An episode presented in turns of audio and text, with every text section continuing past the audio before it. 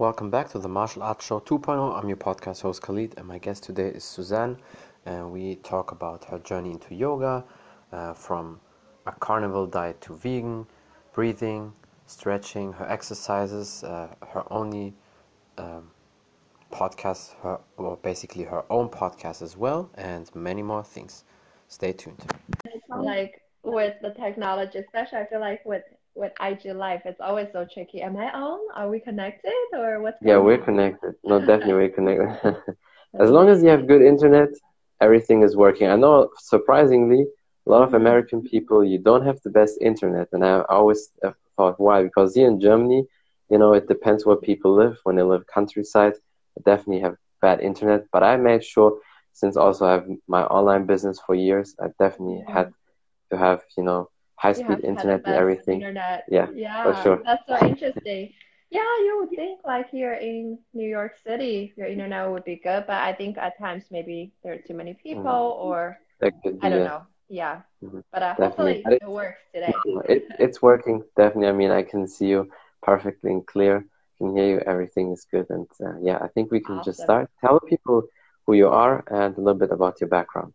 Yeah, sure. So my name is Susan. Um, I'm a yoga meditation teacher here based in New York City.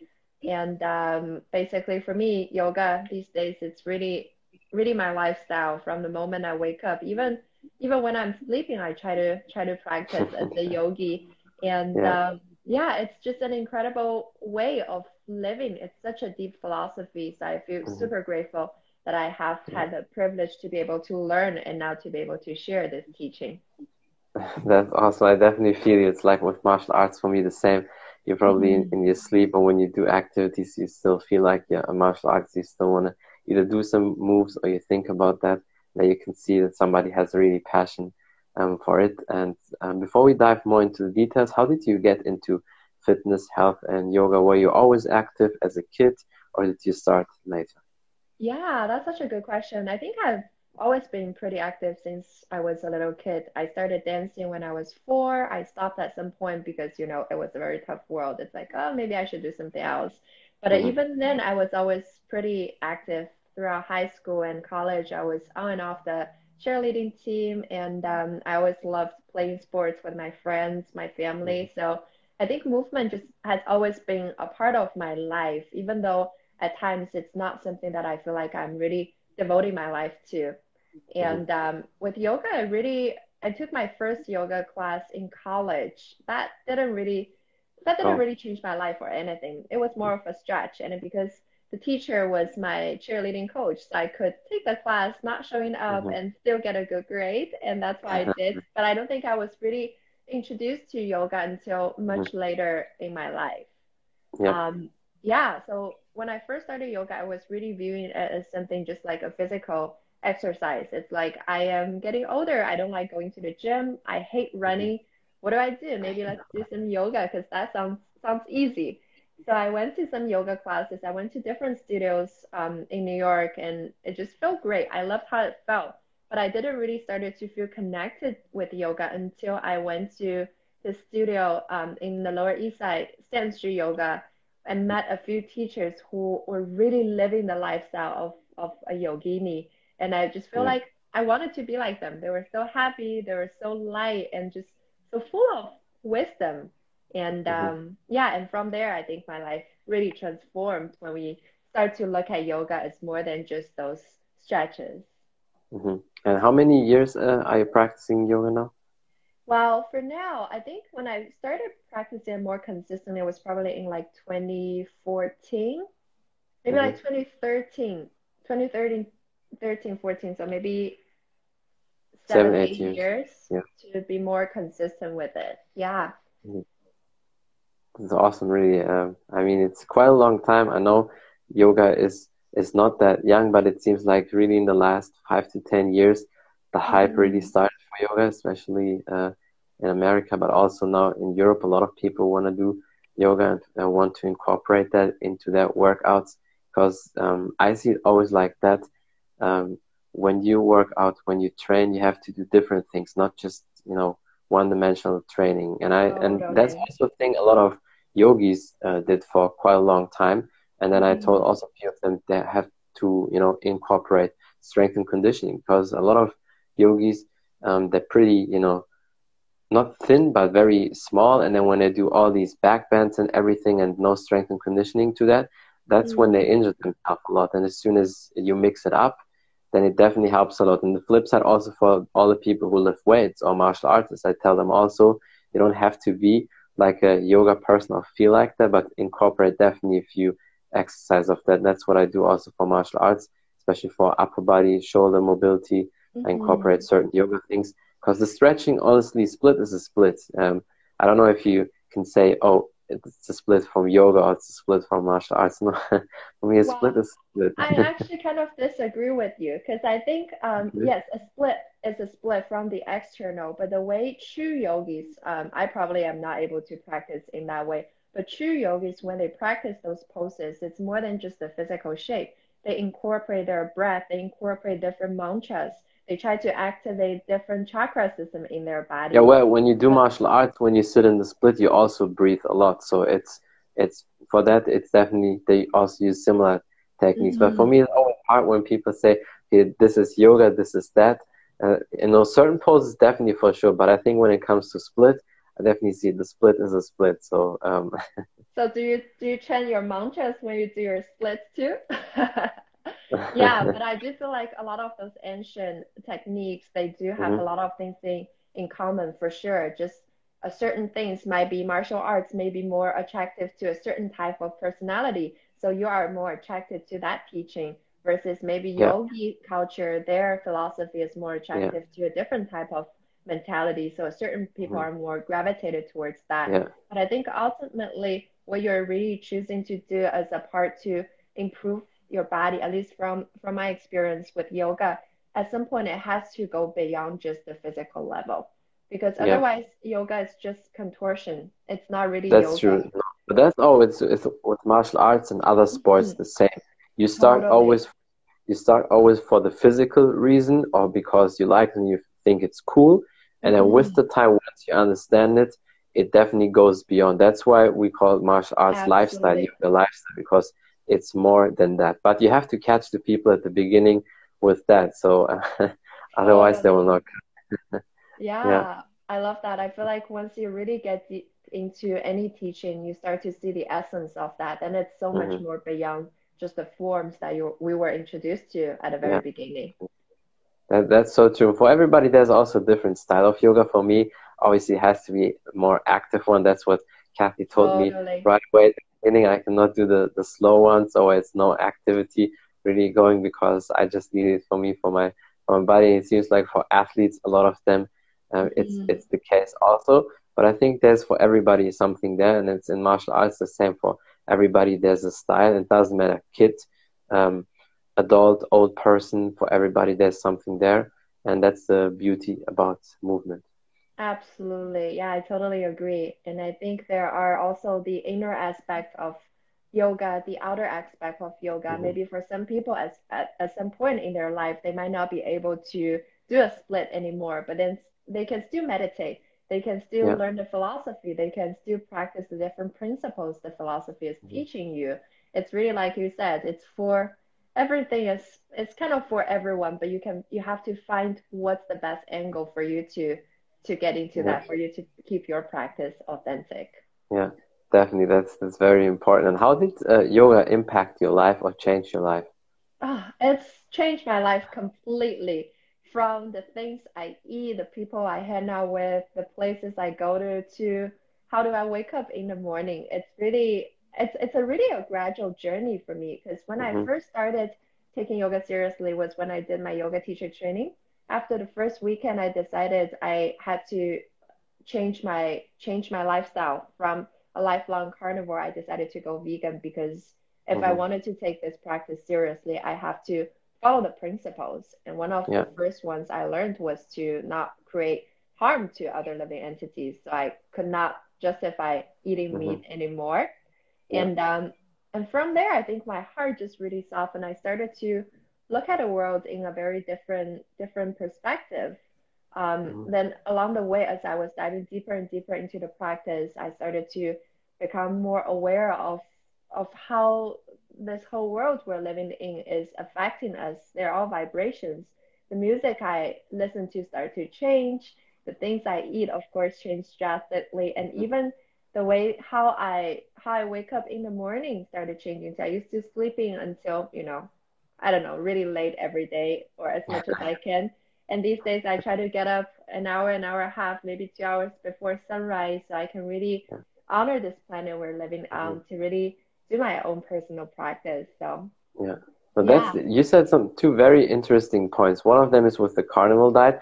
I know some people, even if the yogis don't want to honor that, but if you have autoimmune um, problems or diseases, with mm-hmm. them the carnival diet could be helpful. Um, I don't know if you uh, know Dr. Jordan Peterson. For him, mm-hmm. it was the case. Him and his daughter they had to be on that diet because otherwise they couldn't eat anything.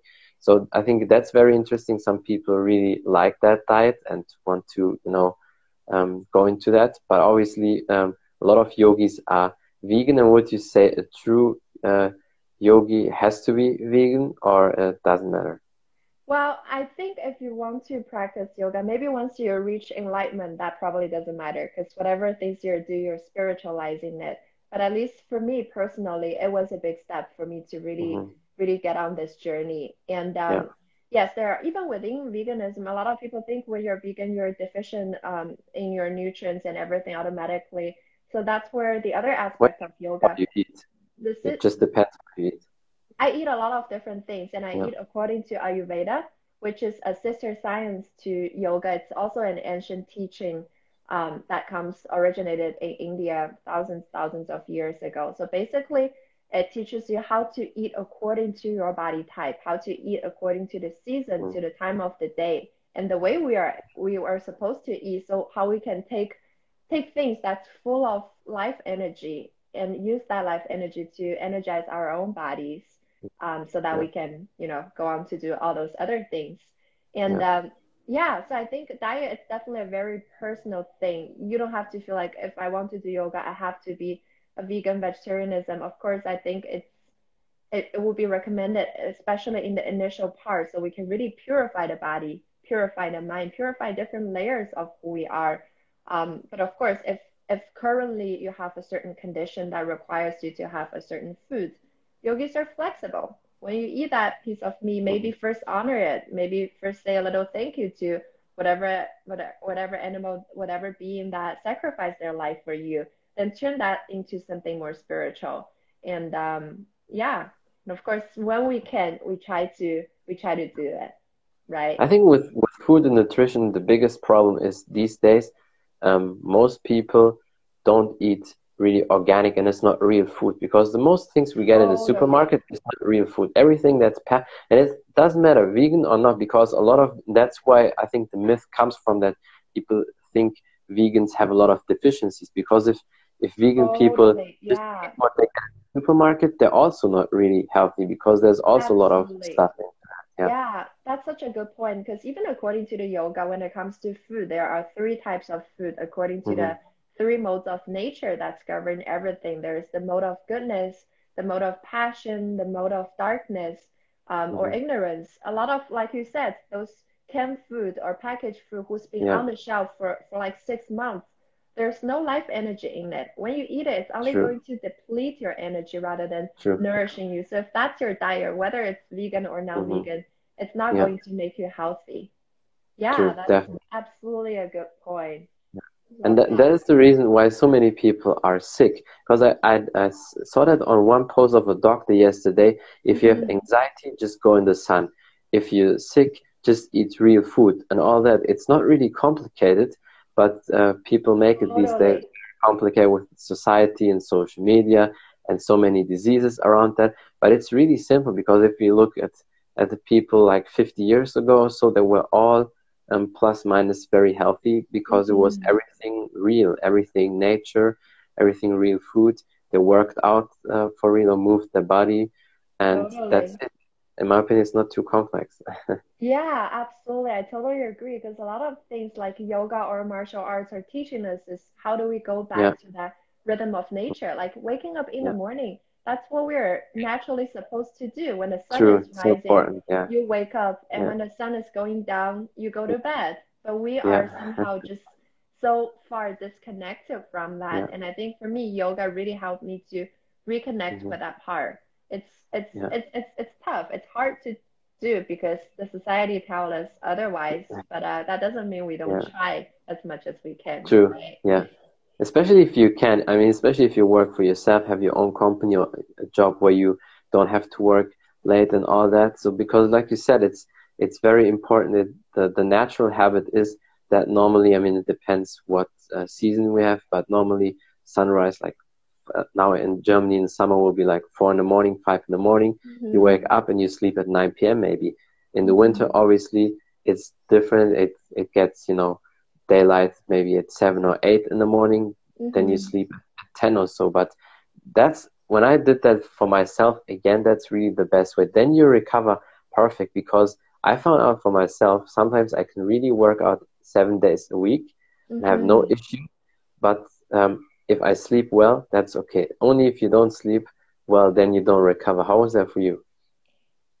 You mean sleep itself? Yeah, or sleep and the recovery because that's like that. I think it seems like that's the biggest thing. As soon as you sleep perfect, um, that's basically your best recovery. Totally, yeah. And for me, um, speaking of sleeping, one thing I really learned over the years from my teacher was how do we have the good quality Mhm. of sleep? Also, like the state of sleep. Sometimes there are, because Yeah. there are times when we go to sleep for eight hours. I wake up feeling even worse. I was having nightmares and my Yeah. body tense. So how do we really prepare for sleep? I think that's a very important thing to do, like to create that structure. After a certain time, I put away my devices. Maybe I practice a little bit of yoga nidra to help my brainwave to Yeah. drop to a certain point before I go to bed. And um, Mhm. another thing for me, really helped me to relax more than sleep is actually yoga nidra.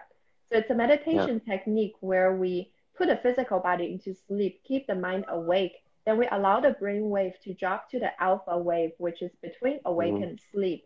And um, yogis from the ancient rishis, they they they somehow discovered this technique from thousands years ago, knowing that this is the time when the real healing starts to happen. And now modern days, those scientists start to catch up too, start to recognize this is Mhm. when your brainwave drop into that place. Most of us, Yeah. when we go to bed, we're so tired, we just directly bypass that moment. But if you can stay in that moment, they say an hour of yoga nidra when you're fully awake in that state, you can have it's it's like four hours of deep relaxation. Really helps you Mhm. to heal the body, heal the mind, Yeah. and the different layers. That's very interesting. I, I like these topics a lot because natural and healing recovery, just being being in life, it's it's so important. And Mhm. um, I feel like I definitely need to steal you next time way longer because it really starts to get even more. Absolutely. I know you have uh, to go in a few minutes. Um, is there anything else you want to say? Some last advice, maybe, or something you want to promote? Hmm. Well, I the reason I have to go is because I have to prepare for a little another life for Mm. our yoga podcast. So me and my Yeah, friends, I, I, I see definitely the podcast what you do. That's awesome. So everybody for sure check that out. That's definitely amazing. Yeah. yeah, so that podcast, um, it's called Yoga Yay Podcast. I started with my friend Mons. Um, you guys might know him as Songs of Eden. He's an amazing musician and also yogi. So we just also like what you're doing, but we connect with mostly people who practice yoga, but also have Yeah. a different aspect of our of their life, so that we can Mhm. share their stories. Yeah. So Yeah, yeah, so if you're into that, look into it. Yoga Yay, it's called. Yeah, that's awesome for sure. And I definitely, in the next time, I will have you longer on the podcast because I feel like you give so much value. Definitely have to steal you longer. You are so kind. Yeah, thank you so much for connecting today. I know we only have Yeah. limited time, but let's definitely try to connect again. It's Yeah, so nice to to speak with you. I feel like we're just getting to the conversation too. exactly. Yeah, I, I really appreciate you. It was amazing. And we definitely will do it again in a few weeks. And thank you for everybody Amazing. joining. And yeah, thank you for everything. And see you soon again. Yes, see you soon. Thank you, Bye. everyone. Bye. That's it from the Martial Arts Show 2.0. I'm your podcast host Khalid, and my guest today was Suzanne, and we talked about her journey into yoga, um, transitioning from a carnival diet into vegan, and many more things. Thank you for watching. Thank you for listening. Don't forget to follow her on Instagram. Follow me on Instagram as well. Just type in Taekwondo artist and you will find me if you want to know more about my podcast on Spotify iTunes, The Martial Arts Show 2.0, and you will find me there. Thank you for the support. Until next time, bye everybody.